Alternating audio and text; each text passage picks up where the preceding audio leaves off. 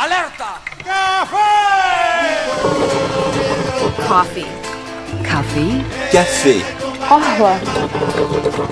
Icono negro café. Faz ganar a catropada. Willkommen zur neuen Ausgabe des Café Alerta, dem Magazin für linke Politik und Kultur in Neumünster und Umgebung. Heute mit Ingo. Carlos Naomi. und Clement. Perfekt. I read the news today, oh boy. Der Rundfunk bringt Nachrichten. Gut hinhören. Am 19. Oktober sind 200 Menschen dem Aufruf der Kampagne Kein Fame für Famous gefolgt und haben auf dem Gänsemarkt gegen den Tattoo-Laden Famous, der in der Holstengalerie ansässig ist, protestiert. Ihre Kritik richtete sich vor allem gegen die Betreiber, die laut Kampagne Nazi- und Rockerverbindungen haben. Am Rande kam es zu Einschüchterungsversuchen durch Rocker des Motorradclubs Bandidos und deren Unterstützer Contras. Das erste Lied des Abends ist Nazis im Haus von Terrorgruppe. Nazis im Haus sind scheiße. Ich denke, da sind wir uns einig. Die Band macht hier auf das Problem aufmerksam, dass es leider immer noch Menschen gibt, die damit kein Problem haben, Nazis als Nachbarn oder ähnliches zu haben. Auf der Kundgebung am 19. Oktober haben Mitarbeiter des Freien Radios die Redebeiträge mitgeschnitten. Zu hören sind im Folgenden eine Vertreterin vom Verein für Toleranz und Zivilcourage, eine Vertreterin der antifaschistischen Aktion und ein Vertreter der Vereinigung der Verfolgten des Naziregimes Bund der Antifaschisten.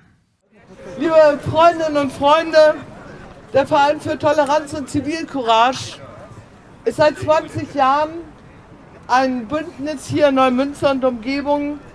Wir seit 20 Jahren verteidigen wir Demokratie da, wo Demokratie angegriffen oder wo Demokratie mit Füßen getreten wird. Mit dem Umzug des Tattoo-Ladens von der Holzenstraße hier in das Einkaufszentrum versucht ein Netzwerk aus Nazis, Rockern und Kriminellen im Zentrum unserer Stadt Fuß zu fassen. Das lassen wir nicht zu. Auch heute zeigen wir alle hier, Neumünster ist bunt und nicht braun. Und deshalb haben wir ein klares Ziel, No Fame for Famous. Und wir wollen schöner leben ohne Nazi-Läden. Neumünster steht damit nicht allein. Und wir begrüßen Unterstützer aus anderen Städten und Solidarität auch von denen, die heute nicht bei uns sein können.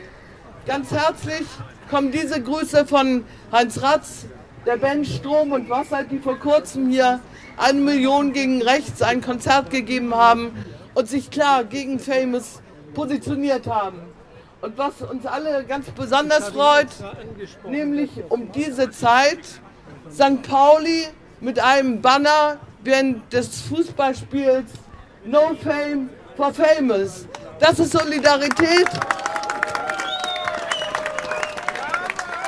Wir stehen zusammen, auch mit denen, die heute woanders demonstrieren, gegen den Einmarsch der Türkei in Kurdistan.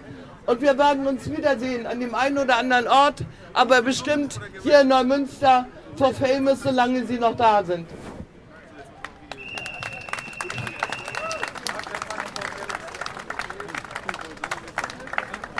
Liebe Neumünsteranerinnen, liebe Neumünsteraner, liebe Genossinnen, liebe Genossen.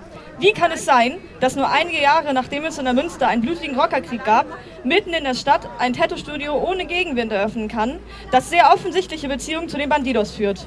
Wie kann es sein, dass Peter Borchert, der wegen der Messerstecherei im Subway vor einigen Jahren verurteilt wurde, trotzdem unbehelligt hinter der Theke stehen sowie Telefone annehmen darf, obwohl er doch offiziell nichts mit dem Studio zu tun hat? Auch Anfragen an die Facebook-Seite des Famous beantwortet Borchardt mit Wir. Ziemlich viel Initiative für jemanden, der geschäftlich nichts mit dem Studio zu tun haben will. Auch Bedrohungen von Kritikerinnen aus der Nachbarschaft übernahm Borchardt freiwillig. Auch wenn er aus der NPD geflogen ist, nutzt er doch die alten Kontakte in die Nazi-Szene, um sein Imperium weiter auszubauen. Matthias Stutz, alias Lütten, der Anwärter bei den Bandidos war, bekam eine Vollmitgliedschaft in Aussicht gestellt dafür, dass er als Kontaktperson im Famous fungiert. Diese bedeutet für ihn Anerkennung und ein Aufstieg in der Clubhierarchie. Auf neueren Bildern ist er inzwischen als Full Member zu erkennen. Auf einem dieser Bilder ist ebenfalls Christian Franz zu sehen, der sich bis zur Studioeröffnung hauptsächlich um das The Edge Lifestyle Bar im Brunnenkamp gekümmert hat. Auch dieser Laden sowie das Notorious Inc. auf dem Großflecken gehören zum Braunrocker Kreis um Borchardt. Auch die vermeintlich beruhigende Aussage von der Center-Managerin Julius, dass die Personen im Studio nichts mehr mit der Rockerszene zu tun haben, beziehungsweise dass diese Kontakte im Zweifel schon ein paar Jahre her seien, ist ein Witz, denn am Tag der Eröffnung zeigt sich Stutz mit Bernd Pries, dem damaligen Präsidenten der Pantidos Padborg. Wie kann es sein, dass der Betreiber von Einkaufszentren ECE, e, der zur Otto-Familie gehört, es erlaubt, dass sein Laden mit direkter Verbindung zu Rockern und Nazis ein Geschäft in der Holzengalerie eröffnen durfte? Der Otto-Verhaltenskodex verbietet klar, Menschen aufgrund ihrer ethnischen, nationalen und sozialen Herkunft zu benachteiligen und beruft sich außerdem auf die UN-Konvention zur Beseitigung jeder Form von Diskriminierung von Frauen. Geschäftspartner sind außerdem verpflichtet, diese Standards nicht nur in den Betrieben einzuhalten, sondern sie auch bei ihren Unterauftragsnehmern sicherzustellen. Wie passen denn diese Grundsätze zum Frauenhandel und der Zwangsprostitution der Bandidos sowie zu Borchards Nazi-Aktivitäten? Wir, wir fordern deshalb, dass Neumünster kein Ort für braune Geschäfte sein darf und wir fordern die sofortige Kündigung für Famous jetzt. Außerdem muss der braune kriminelle Sohn von Famous Notorious Inc und die Edge von Seiten der Stadt durchleuchtet und die Geldwäscheanlagen der Rocker trockengelegt werden.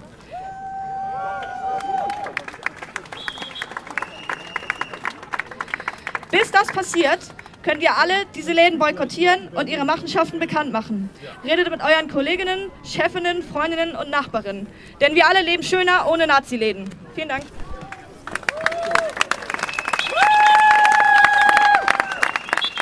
Ich bin Heiner und ich spreche hier für die VVN Bund der Antifaschisten.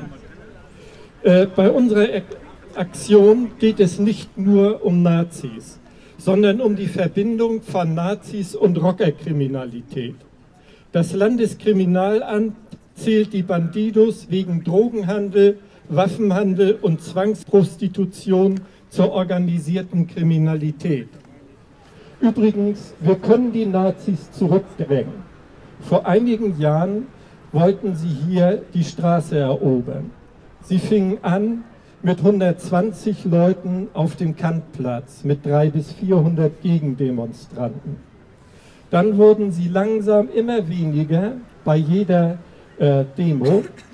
Und bei der achten und letzten Demo, die wurde dann von der Polizei aufgelöst, weil nicht die Mindestteilnehmerzahl von drei Personen erreicht wurde.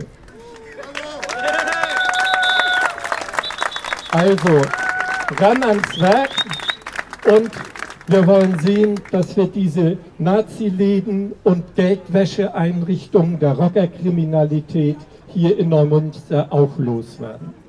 Ich danke euch für die Aufmerksamkeit.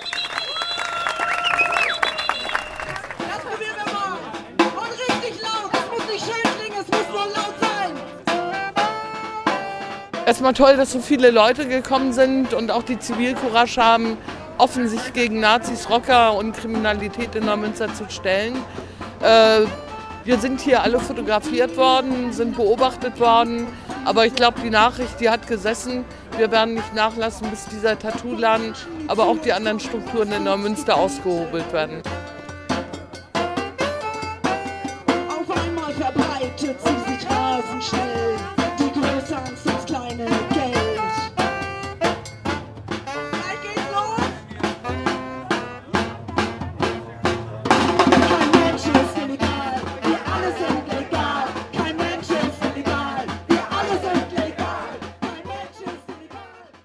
Als nächstes haben wir ZSK mit Make Racists Afraid Again von ihrem letzten Album. In dem Lied wird der aktuelle Rechtsruck in Deutschland thematisiert und kritisiert. Auch in der Münster machen sich die Nazis breit. Es ist unsere Aufgabe, sich den Nazis in den Weg zu stellen. Danke an alle, die das jeden Tag tun. Bereits am 17. Oktober berichtete das Infomagazin des Freien Radio Neumünsters über die Proteste und fasste die Hintergründe zur Kampagne Schöner Leben ohne Naziläden zusammen. Darüber hinaus stellte die türkische Gemeinde in der Sendung ihre Pressemitteilung zu dem Thema vor. Dieser Beitrag hat nichts an Aktualität eingebüßt, daher hören wir einfach nochmal rein. Im Mai 2018 eröffnete ja das Tattoo-Studio Famous in der Holzenstraße in Neumünster, das von Matthias Stutz und Jürgen Simon Hegendorf betrieben wurde. Der bekannte Rechtsextremist Peter Borchert begleitete diese Eröffnung und das neue Geschäft. Er kleidete sich in offiziellem Werbeoutfit des Unternehmens, war im Laden anzutreffen, Startort stand hinter dem Tresen, er betreute die Facebook-Seite aktiv und ging sogar ans Telefon. Und schon damals gab es Irritationen bezüglich der Mieter, denn zur Kundschaft gehörten offensichtlich viele Rocker. Einige Mieter zogen weg, ein angrenzendes Restaurant stellte seinen Betrieb auf reines Catering um. Dem Radio vorliegende Zeugenaussagen und E-Mails belegen, dass sich Anwohner und Anwohnerinnen bedroht sahen. Nachbarn hatten sich über die Lautstärke beschwert. Ein paar Tage später standen Kuttenträger vor der Tür und haben klargemacht, dass so ein Verhalten nicht erwünscht ist und sich die Betroffenen lieber eine andere Wohnung suchen. Am 15. Juni 2018 zog das, äh, 2019 zog das Famous dann in die Holsten-Galerie um. Ja, diese Shopping Mall direkt am Bahnhof liegt noch zentraler als die Holstenstraße. Sie wird auch von vielen jungen Leuten besucht, zum Beispiel von Schülern und Schülerinnen in der Mittagspause. Was mit dem Umzug von Famous bezweckt wurde, scheint klar. Sie wollten ihren Kundenkreis durch diesen Schritt erheblich vergrößern. Als Motivation dürfte die Steigerung des Umsatzes auch zentral sein. In der Holzenstraße soll die Polizei öfter Präsenz gezeigt haben, um die Lage im Auge zu behalten. Im Juni erkundigte sich das Freie Radio beim Landeskriminalamt über den Tattoo-Laden. Dort wurde uns mitgeteilt, dass im Rahmen der Null-Toleranz-Strategie die Ermittlungsbehörden im vorliegenden Phänomenbereich naturgemäß auch diese Betätigungsfelder im Blick haben. Das Freie Radio hatte sich auch bei der Center Managerin des ECE Projektmanagement der Holsten Galerie über die Situation erkundigt und dazu am 18. Juni 2019 mit ihr ein Interview geführt. Bis zum 31. Juli war das Interview mit Mailin Hulius auch in unserer Audiothek nachhörbar. In ihrer Funktion hat sie allerdings die Veröffentlichung in unserer Audiothek untersagt und die Löschung von unserer Internetseite bis Ende Juli verlangt. Eine Begründung nannte sie nicht. Wir sind ihrer Forderung nach Löschung fristgerecht nachgekommen. Ja, aber wir werden nicht damit aufhören, über das Tattoo-Studio zu berichten. Wie das neu gegründete AFA-Netzwerk Neumünster jetzt in einer Recherche herausfand, versucht Peter Borchert, die Bandidos in Neumünster neu in Stellung zu bringen. Mit den Kontras MC Neumünster, den North Skulls, dem Holsten MC aus Langwedel, den Helverts MC aus Heide und den Mexicanos aus Kiel gibt es verschiedene Unterstützergruppen in Neumünster und auch im Umland. Neumitglieder ködere Borchert mit der Aussicht auf eine Vollmitgliedschaft, die Anerkennung und den Aufstieg in der clubinternen Hierarchie bedeutet. Dafür werden auch die alten Stiefelnazis rekrutiert, die in den 1990ern in Wasbeck und Aukrug für Furore sorgten und Stammgäste des rechtsextremen Club 88 waren. So eine Aussage der antifaschistischen Aktion, die die Kampagne, Kampagne maßgeblich initiiert hat. Noch haben wir von den neuen Bandidos Neumünster keine massive Anwendung von Gewalt gesehen. Es hat lediglich Einschüchterungsversuche gegeben.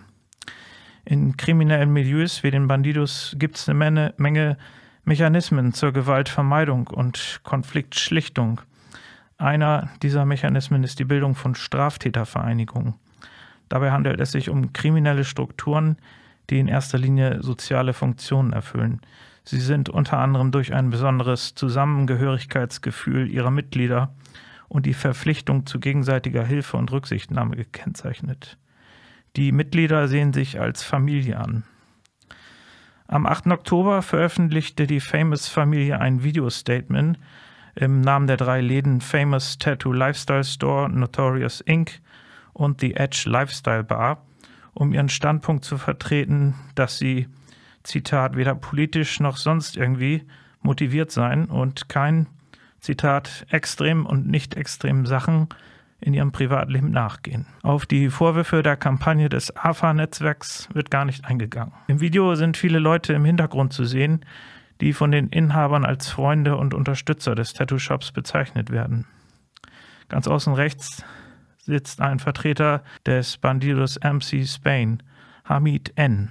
Hamid ist redaktionell verantwortlich für die Website des Bandidos MC Spain und wird dort im Impressum genannt. Auf Anfrage des Freien Radios wollte sich Hamid N. nicht dazu äußern, ob er die Person im Video ist. Ja, wie weit das Privatleben und das Geschäftsleben ineinander greifen, kann man an diesem Beispiel deutlich sehen. An Hamids Seite sitzt Simon Hilgendorf, Ex-Inhaber aus der Holstenstraße. Er ist nicht mehr offizieller Ansprechpartner des Famous, weil er laut Recherche des AFA-Netzwerks Prospect also Anwärter der Bandidos geworden ist. Wie stellt sich die organisierte Kriminalität nun bei der Bandidos-Bewegung dar? Die Bandidos bestehen nicht als einheitlicher Verein, sondern sie verfügen über zahlreiche sogenannte Chapter weltweit. In Europa nimmt das National Chapter und in Deutschland das Chapter Bandos, Bandidos MC Germany eine übergeordnete Funktion wahr. Die darunter befindlichen einzelnen Chapter sind auf bestimmte Territorien bezogene, organisatorisch selbstständige Clubs, die ihrerseits über Supporterclubs, zum Beispiel den MC Chicanos oder den MC Contras verfügen, die es wie dargelegt auch hier in Neumünster gibt. Im Urteil vom 21. April 2010 wurde der Verein Bandidos MC Probationary Chapter Neumünster verboten, weil er den Strafgesetzen zuwiderlaufe und sich gegen die verfassungsmäßige Ordnung richte. Damit war den Bandidos jede Tätigkeit und die Bildung von Ersatzorganisationen untersagt. Ebenso durften ihre Kennzeichen weder verbreitet noch veröffentlicht oder in einer Versammlung verwendet werden. In der Entscheidung des Oberverwaltungsgerichts für das Land Schleswig-Holstein vom 13. November 2012 wurde dieses Urteil insoweit aufgehoben, als darin festgestellt wurde, dass der Verein Bandidos MC Probationary Chapter Neumünster sich nicht gegen die verfassungsmäßige Ordnung richte. Das durch die Strafgesetzwidrigkeit getragene Vereinsverbot blieb jedoch bestehen. Die eigentliche Zweckbestimmung der Bandidos Neumünster sei nicht vorrangig das gemeinsame Motorradfahren oder die gemeinsame Teilnahme an Veranstaltungen, sondern eine Gebiets- und Machtentfaltung auf dem kriminellen Sektor gegenüber der verfeindeten Organisation der Hells Angels und ihrer Unterstützervereinigung in Schleswig-Holstein gewesen. Die Straftaten stünden in einem inneren und teilweise äußeren Zusammenhang mit den tatsächlichen strafgesetzwidrigen Zielen und Zwecken des Vereins. Sie seien mit Wissen und Billigung der verantwortlichen Funktionsträger des Vereins begangen worden. Die Dichte der strafrechtlichen Verfehlungen mit Vereinsbezug und der Massivität der Geschehen war offensichtlich so gravierend, dass ein Fortbestehen der Bandidos-Vereinigung, Zitat, Gefahr für Leib und Leben Dritter bedeutet hätte. Wir sind gespannt, ob wir mit unserer Recherche Äpfel und Birnen vergleichen und wie die Gesamtsituation nun in den kommenden Tagen von ECE eingeschätzt wird. Ja, vielen Dank, Ingo, für die Recherche und Zusammenfassung. Äpfel und Birnen bezieht sich ja auch auf die Aussage der Geschäftsführerin hier aus, dem, aus der Holzengalerie, dass da ja einige Sachen zusammenkommen. Genau in diesem Zusammenhang, aber mit den Geschäften in der Galerie. Genau. Ja. Bei uns im Studio ist gleich Tufan Kiroklo von der türkischen Gemeinde in Neumünster. Die unterstützt auch die Aktion Kein Fame für Famous und wir werden gleich dazu sprechen. Sie hören das Freie Radio Neumünster. Ja, wie vorhin angekündigt, bei uns im Studio jetzt Tufan Kiroklo von der türkischen Gemeinde Neumünster und auch Ibrahim Ortaca, ähm, ja, Pressesprecher. Und äh, es geht darum, ja, um die Aktion Kein Fame für Famous jetzt am kommenden Wochenende. Die türkische Gemeinde hat heute ein Statement veröffentlicht und ja, Tufan Kiroklo, ähm, herzlich willkommen erstmal. Dankeschön. was, steht, Abend. was, steht, was steht drin? Ja. Äh, ich lese also erstmal äh, die Presseerklärung der türkischen Gemeinde. Sehr geehrte Damen und Herren, liebe Hörerinnen und Hörer, wie Sie in der letzten Zeit sicherlich mitbekommen haben, ist Neumünster oft in der Presse genannt worden, weil sich dort momentan Nazi- und Rockerstrukturen scheinbar etablieren. Auch in der Vergangenheit ist die Stadt Neumünster leider immer wieder in den Medien namentlich genannt, bekannt gemacht worden, weil sich hier der ehemalige Nazi-Treffpunkt Club 88 befand und durch, durchgehend die Gaststätte Titanic befindet. Dazu ist in jüngster Zeit das in der Nazi- und Rocker-Szene bekannte, beliebte äh, Tattoo-Studio, äh, Famous Tattoo, äh, in die Hostengalerie gezogen, wodurch diese rechtsradikalen Strukturen die Möglichkeit gegeben wird, sich weiter in der Innenstadt, somit in der Öffentlichkeit zu etablieren. Sogar bei der Landesdemokratiekonferenz in Kiel sind Einwohnerinnen und Einwohner in Bezug auf Neumünster immer wieder auf die vorhandenen Neonazi- und kriminelle Strukturen befragt worden. Somit ist die Stadt bisher nur noch negative Ereignisse in den Medien gewesen, leider aber viel zu selten mit positiven Eindrücken. Wir als Nachfolger der Gastarbeitergenerationen müssen immer wieder erleben, wie die rassistischen und menschenfeindlichen Strukturen immer weiter salonfähig geworden sind und damit auch den gesellschaftlichen Alltag gefunden haben. Leider wurde Neumünster in der Presse oft in Zusammenhang mit kriminellen Ereignissen aus der Neonazi-Szene genannt, weshalb diese Stadt den Ruf eines vermeintlichen Treffpunkts für Neonazis hat. Doch der Ruf wird dieser multikulturellen und bunten Stadt in keiner Weise gerecht. Aus diesem Grund möchten wir erreichen, dass unsere Heimatstadt Neumünster den Ruf einer Stadt der Vielfalt bekommt. Wir bitten Sie, sich den Inhalt dieses Schreibens anzunehmen und gemeinsam mit uns ein Statement für Demokratie und Frieden zu setzen. Tufan Kiroklu, Vorsitzender, Ibrahim Ortacer, Pressesprecher. Vielen Dank für das Vorlesen noch einmal dieses Statements, das heute veröffentlicht wurde. Genau, wie kam es dazu? Wie ist Ihre Meinung zu der aktuellen Situation, vor allem im Fokus auf dieses Tattoo-Studio in der Holzengalerie? Ibrahim kann dazu vielleicht was sagen, erstmal. Genau, das macht ja Sorge, ähm, weil wir haben schon letztes Jahr auch ähm, in Neumünster, ähm, ich kenne das zum Beispiel fünf Fälle, die äh, Geflüchtete und Migranten äh, von äh, Nazis äh, so angegriffen wurden und beleidigt wurden. Dafür ist auch Ver Verfahren eröffnet. Im Landeskriminalamt äh, habe ich mal Kontakt aufgenommen. Ich habe selbst zwei Strafanzeige gemacht. Einmal bin ich vor der Holzengalerie, wo wir als Verdi und Friedensforum äh, äh, eine, eine Veranstaltung gemacht haben. Da bin ich ja von zwei Nazis angegriffen worden und einmal von Marc Pro vor der Rathaus. Neben Polizisten bin ich ja beleidigt worden. Also da habe ich ja Strafanzeige gemacht. Also wir kriegen immer Fälle mit äh, und auch zum Beispiel, es gibt auch so eine Vereine, so wie Zebra e.V., die sind für solche Fälle zuständig und die begleiten und das kriegen wir immer mit. Das macht uns äh, Sorge und auch, äh, wir sind ja auch Mitglied im Runder Tisch für Toleranz und Demokratie und als Runder Tisch sind wir auch ein Teil von Beratung gegen Rechtsextremismus und landesweit sind wir in einige ähm, Sitzungen immer im Jahr dabei. Und da ist auch bei der Landesdemokratiekonferenz oder äh, Beratungsnetzwerk, da wird immer so eine Berichte gelesen von LK und Verfassungsschutz und so weiter. Und natürlich, das stört uns, wenn das immer äh, Neumünster mit Nazis genannt wird. Und auch wenn wir jemanden kennenlernen in Kiel, sage ich mal, und dann, wenn wir sagen, dass wir aus Neumünster kommen, sagt er, oh, da ist ja eine Gaststätte, äh, da Treffpunkt Nazis und so weiter. Also wir haben tausend Dinge positive, aber wird immer von, von Nazis und Gaststätten und Tattoladen und so weiter äh, in, in Zeitungen berichtet. Und das stört uns als Neumünsteraner und deswegen, äh, das verdient Neumünster nicht. Also Neumünster ist bunt und äh, wir möchten auch, dass das so bleibt. Und natürlich also solche Berichten landesweite, bundesweite und äh, Berichte und das stört uns, wenn das Neumünster so mit Extremisten genannt wird. So. Also wir äh, wollen äh, mit demokratischen Kräften in Neumünster gegen äh, kriminelle Neonazis, also uns äh, mit demokratischen Mitteln, also äh, äh, gerade stehen, kämpfen, damit wir, damit unser also friedliches Zusammenleben in Neumünster nicht also zerstört wird. Welcher Weise, also die Proteste, die jetzt angekündigt wurden am Wochenende, die auch äh, von der türkischen Gemeinde unterstützt werden, genau. drehen sich ja um den Tattoo-Laden speziell. Welche symbolische Wirkung geht denn von so einem Laden aus an so einer zentralen Stelle? Also ein bisschen im Statement war ja schon zu hören, aber vielleicht nochmal so als Zusammenfassung. Also wenn die Nazis Treffpunkt so präsent wird, Stadtmitte, ne, und auch wir haben ja, wir kriegen ja von, äh, von einigen Dossieren so, dass es Beweise gibt, also es ist fest, ne, Berichte und so, dass das da sind ja Banditos Treffpunkt oder NPD-Funktionäre und so weiter. Natürlich Stadtmitte, das macht Sorge und das wird immer und mehr und mehr.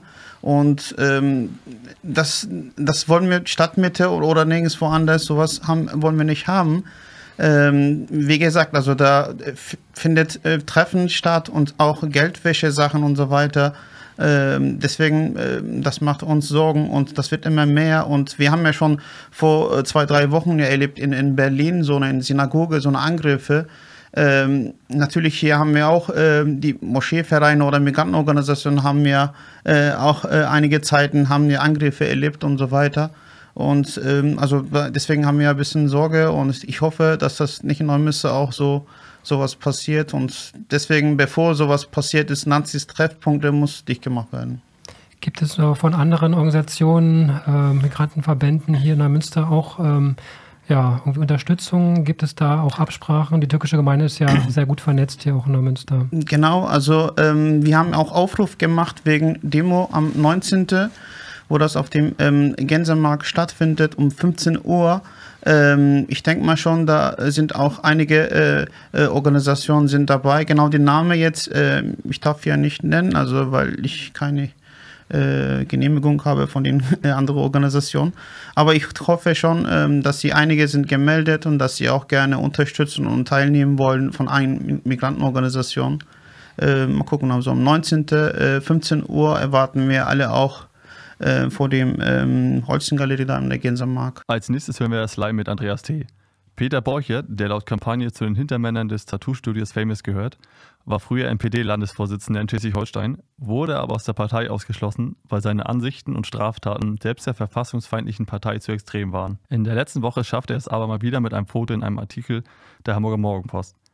Borchert, der auch zu 2003 in Pinneberg und der Münster hochgenommenen Terrorzelle Combat 18 gehörte, steht im Verdacht, etwas mit der Beschaffung der Tatwaffe im rechten Mordfall Lübcke zu tun zu haben. Der Tatverdächtige Stefan E. wurde 2003 in der Münster auf einer von Borchert angemeldeten Nazi-Demo festgenommen, wozu wir nach dem Lied Andreas T. von Slime nochmal einen Beitrag des Freien Radio in der Münster hören.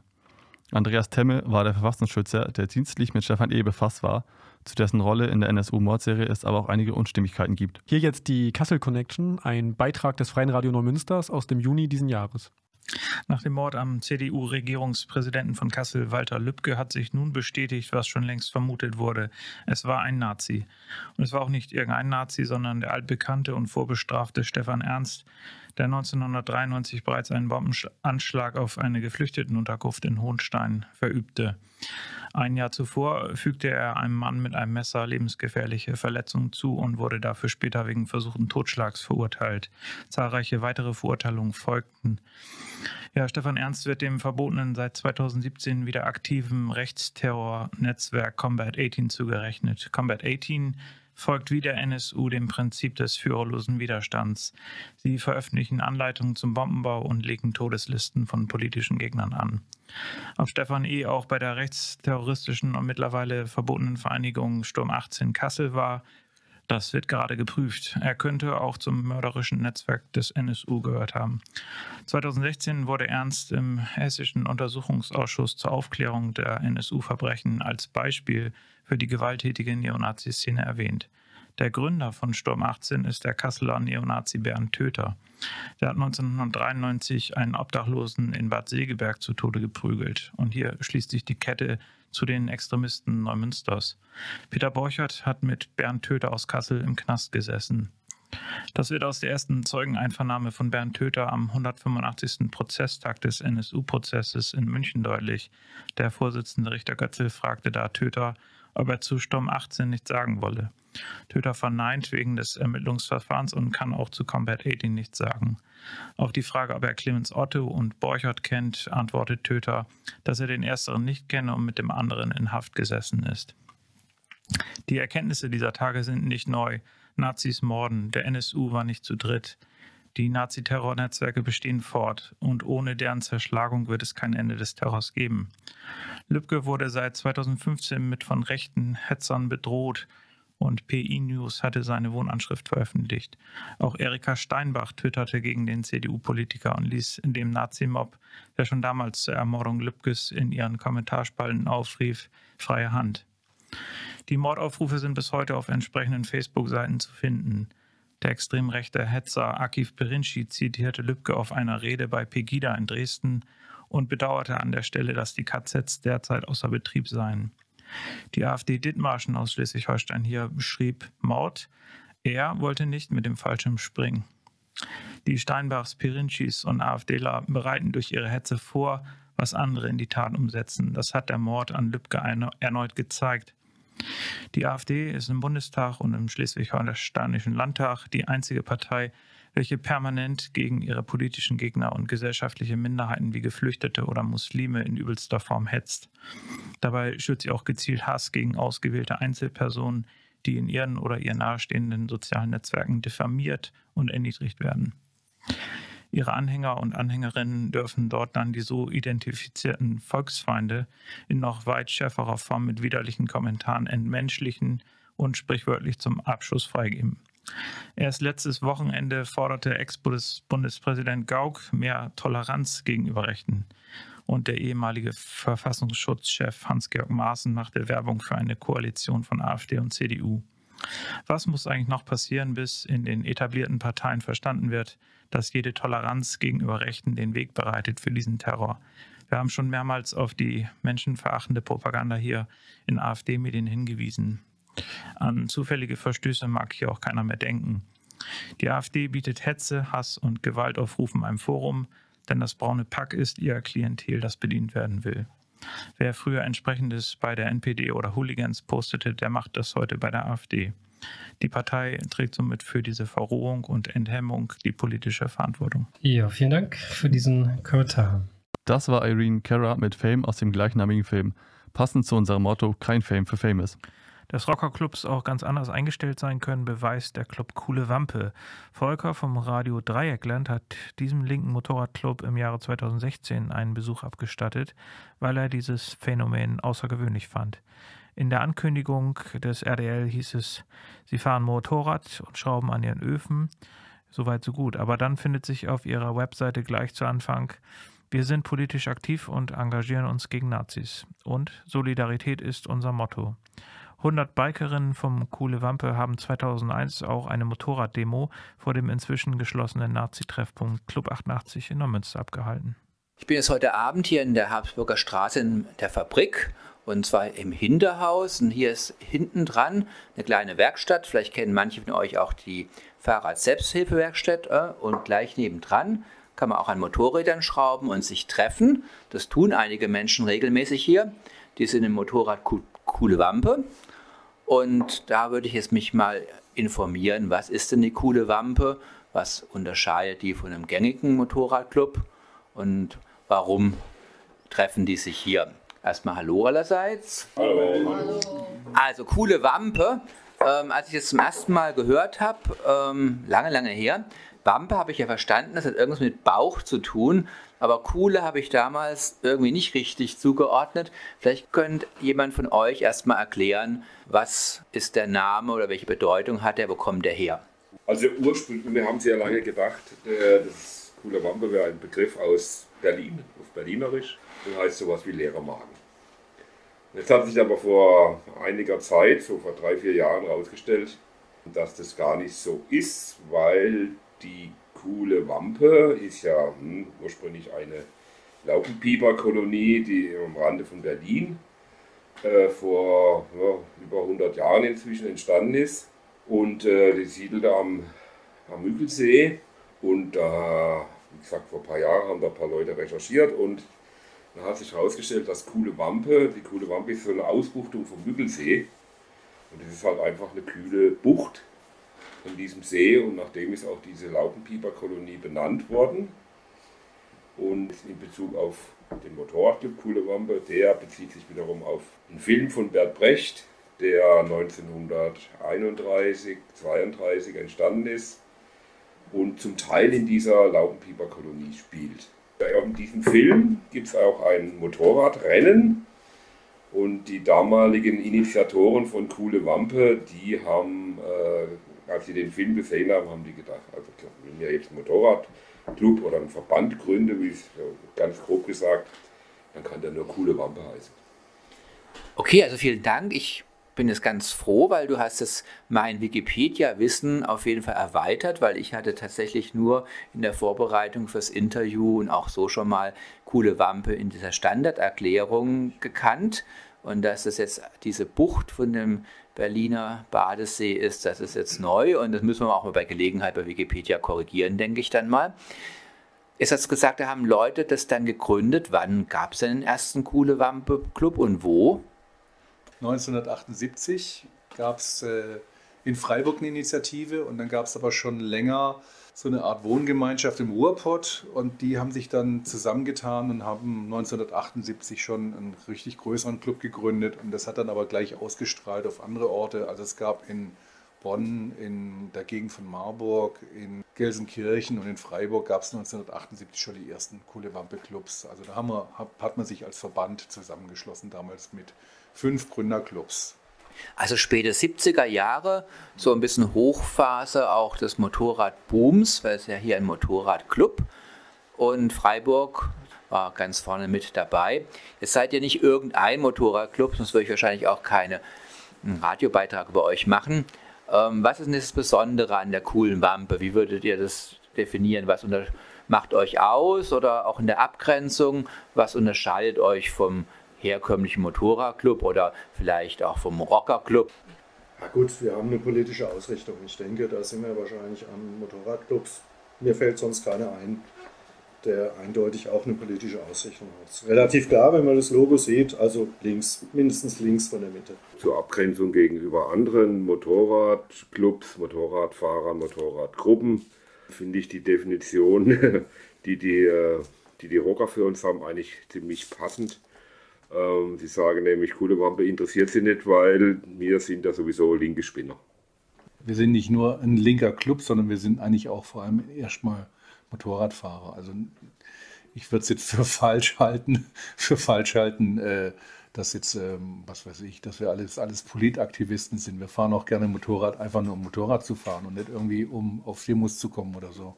Ja, also die Rolle der Frau ist vielleicht jetzt bei der Gule Wampe auch eine andere als bei anderen Motorradclubs aus meiner Sicht. Ähm, hier fühle ich mich wohl und hier weiß ich, dass mir jetzt, also, dass ich anerkannt werde als Frau. Also da wird jetzt kein Unterschied gemacht, da wird höchstens auf mein Motorrad geguckt und das ist komplett in Ordnung. Gut, und jetzt die Verbindung von Motorradfahren und Politik. Der Joker hat es ja vorhin gerade gesagt, es kam aus einem Film von Bert Brecht, aus einem Film mit der linken Message als ähm, praktisch Namensgeber und da kam, wenn ich mich richtig erinnere, sowohl Motorradfahrer als auch Fahrradfahrer kamen da viel vor. Aber jetzt so für euch die Verbindung zwischen Motorradfahren, das ist ja jetzt heutzutage vielleicht sogar noch mehr wie Ende der 70er Jahre eine gewisse Lebenseinstellung, einen gewissen Stil und das in Verbindung mit linker oder emanzipatorischer oder antifaschistischer Politik. Wo würdet ihr da die Verknüpfung sehen? Das war natürlich Ende der 70er Jahre eine ganz andere Geschichte, als sich das heute darstellt. Ende der 70er Jahre, musst du dir vorstellen, gab es eine andere Art von, von Arbeiterbewegung und Jugendbewegung und Lehrlingsbewegung in Deutschland. Und äh, das ist jetzt wirklich bald 40 Jahre her. Und da war das einfach wichtig, sich einerseits zu emanzipieren von dem herkömmlichen gesellschaftlichen Bild und andererseits auch, äh, ich sag mal, diese Mobilität irgendwo zu leben. Und Motorradfahren war halt irgendwie an, anti damals, ja. Das heißt also, du, du konntest mit einem, mit einem Motorrad, du kann, kann, kannst dir heute noch für 2000 Euro ein Motorrad kaufen und kannst damit jeden Porsche ausbeschleunigen. Ja? Und das fanden halt die Arbeiterkinder super klasse damals, so mal ganz grob. Ja?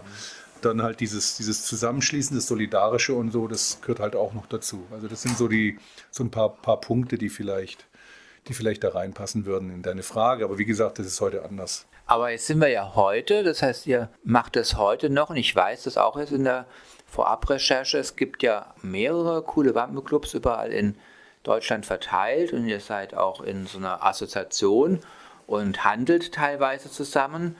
Und das wäre, glaube ich, ist auch ganz interessant, so eure Aktionen, also wo wird das, was ihr als vielleicht innere Haltung habt, politisch real? Was macht ihr, was unterstützt ihr? Ja, also alles, äh, was uns halt eint, ist der Antifaschismus, würde ich mal sagen. Ne? Und Solidarität ist unser Motto. Ähm, wir sind, also wir sind äh, gerne mal äh, aktiv, wenn es um irgendwelche äh, Fascho-Auftritte geht. Da sind wir auch gerne mal bei Demos und Blockaden dabei. Oder wir haben zum Beispiel letztes Jahr beim G7-Gipfel in Garmisch haben wir zum Beispiel unser ganzes Zeltequipment zur Verfügung gestellt, auch selber aufgebaut mit den Leuten zusammen. Wir treffen uns natürlich auch äh, gerne mit den anderen Clubs es gibt, viel, es gibt einige Treffen so im, Jahr über und ansonsten äh, politische Aktionen, ja, also das ist dann auch noch ein bisschen äh, von der einzelnen Leute abhängig. Also ich mache jetzt nicht unbedingt alle Clubs bei, äh, bei alle Demos mit, äh, aber so vereinzelt Leute schon. Teilweise setzt ihr dabei sogar richtig eure Motorräder ein. Also ihr handelt es nicht nur als Personen, die in einem Motorradclub zusammengeschlossen sind, sondern das Gefährt, das Hobby oder die gemeinsame Klammer ist dann auch bei solchen Aktionen manchmal nützlich. Das wäre, glaube ich, auch nochmal ganz interessant, wenn das einer oder eine von euch darstellen könnte. Die letzte Aktion, die wir hierzu gemacht haben, war die MBD-Demo. Da müsste uns aber helfen, wann das war. Das war 2000, 2002. Da haben wir hier einen größeren Motorradkorso gemacht gegen die damalige MBD-Demo, die ja dann mehr oder weniger verhindert wurde, durch, auch durch unser Zutun dann. NATO-Gipfel Straßburg, Baden-Baden. Hm. Da waren wir ja auch aktiv und äh, einige von uns sind auch mit den Motorrädern über die Grenze noch, wo was gesperrt ist und haben die Anwälte der Rote, Ro, äh, Roten Hilfe äh, rumgefahren und solche Sachen. Ne? Also praktisch das Motorrad war so das Transportmittel für die Anwälte der Roten Hilfe. Und da gab es halt noch diese Na- ähm, Nazi-Demo in Friedrichshafen, wo dann auch einige von uns mit den Motorrädern gefahren ist und geguckt haben, wo gibt es noch hm, Stellen, wo man durchbrechen kann. Und äh, wo sind die eingekesselten Leute und naja, so, sowas in der Art. gibt eine wunderbare Veranstaltung, die ich, an die ich mich jetzt noch erinnere. Das war Anno 82, schon, schon ein paar Tage her. da gab es in, äh, in Schönau immer diese, diese, diesen Schlagetteraufmarsch von, von Alt- und Neonazis. Und da wurde immer jahrelang versucht, irgendwie eine Demo zu machen. Da waren auch so ja, Antifale und Autonome damals noch ziemlich stark dabei und haben versucht, das irgendwie ziemlich militant zu sprengen und haben es nicht hingekriegt, weil die Polizei halt immer stärker war. Und wir haben es dann mal tatsächlich geschafft, 82 mit so um die 120 Motorräder uns direkt zwischen die Nazis und vor den Friedhof zu setzen, wo der Albert Leo Schlageter, so ein Faschistenvorbild, der aus Schönau stammte und dort äh, jetzt begraben liegt, haben wir es geschafft, uns davor genau da mitten reinzusetzen, beziehungsweise sind mit 120 Motorrädern dahin gefahren. Und das war natürlich schon eine, eine mächtige Angelegenheit. Wir haben damals gedacht, wir haben verloren, aber in Wirklichkeit haben wir mal trotzdem gewonnen, weil damals der Gemeinderat sehr erschrocken war wegen auch unserer Aktion unter anderem und gesagt hat, sie wollen, dass überhaupt niemand mehr an Pfingsten zu diesem Schlagergrab hingeht. Also weder die Faschos noch irgendwelche Gegendemonstranten. Daran hält man sich inzwischen noch einigermaßen, und wie gesagt, weil es ist der Wille der, der Stadt dort. Ja. Und da haben wir sicherlich dazu beigetragen in unserer Aktion. Was Aktuelleres fällt mir jetzt noch ein aus diesem Jahr. Veranstalten äh, im Sommer immer äh, unser sogenanntes Sommertreffen. Das ist in der Gegend von Göttingen und ähm, da war just an diesem Wochenende, als wir uns getroffen haben, war eine NPD-Veranstaltung in Einbeck geplant. Da sind wir dann mit 70 Motorrädern hingefahren und die, die Veranstaltung, die war dann etwas kürzer wie geplant. Ja, die Nazis mussten dann etwas früher abziehen, wie sie sich selber gedacht haben. Also sie waren dann auch sehr in der Minderheit. Und ja, es war eine ziemlich erfolgreiche Aktion. Ja, das hört, sich gut an und da haben wir, glaube ich, auch bei Radio Dreieckland gerade letzte Woche was dazu gesendet. Jetzt vielleicht zum Abschluss, wenn Menschen Interesse bekommen haben, wenn Leute vielleicht Motorrad fahren, ich weiß nicht, ob das Grundbedingung ist, um hier mitzumachen. Wie kommt man hierher? Wie kann man hier mitmachen? Wie funktioniert das? Also im Prinzip ist jeder willkommen. Wir treffen uns immer mittwochs, offiziell 20.30 Uhr, aber ich würde nicht vor 21 Uhr kommen, damit auch jemand da ist. Und es ist halt einfach, ähm, ja, wer kommt, ist zunächst mal willkommen. Er stellt selber fest, ob er sich hier wohlfühlt und wir merken natürlich dann auch, äh, ob er oder sie zu uns passt. Es muss, muss halt einfach zusammenpassen. Es gibt sonst keine Voraussetzungen. Wir haben genügend Mitglieder, die mittlerweile nicht mehr Motorrad fahren oder extrem wenig fahren. Klar, wir werden ja alle älter. Oder Rolle, ja, klar. Okay, also dann immer mittwochs ab 21 Uhr hier in der Habsburger Straße in der Fabrik im Hinterhaus Coole Wampe. Und wahrscheinlich gibt es auch eine Homepage, da guckt ihr am besten eine Coole Wampe Freiburg nach und da wird dann auch nochmal irgendwie sowohl Anfahrtsplan als auch vielleicht nächste Termine angesagt. Dankeschön. This is the end, my only friend.